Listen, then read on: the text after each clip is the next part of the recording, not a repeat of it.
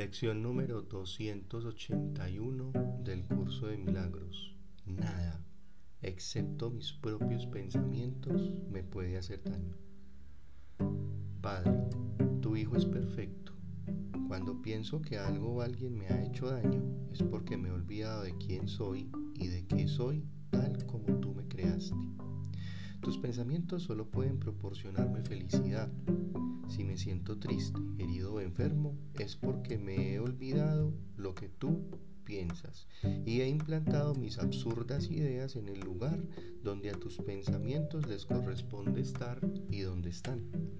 Nada, excepto mis propios pensamientos, me puede hacer daño. Los pensamientos que pienso contigo solo pueden bendecir y solo ellos son verdad. Pues me encuentro mucho más allá de cualquier dolor.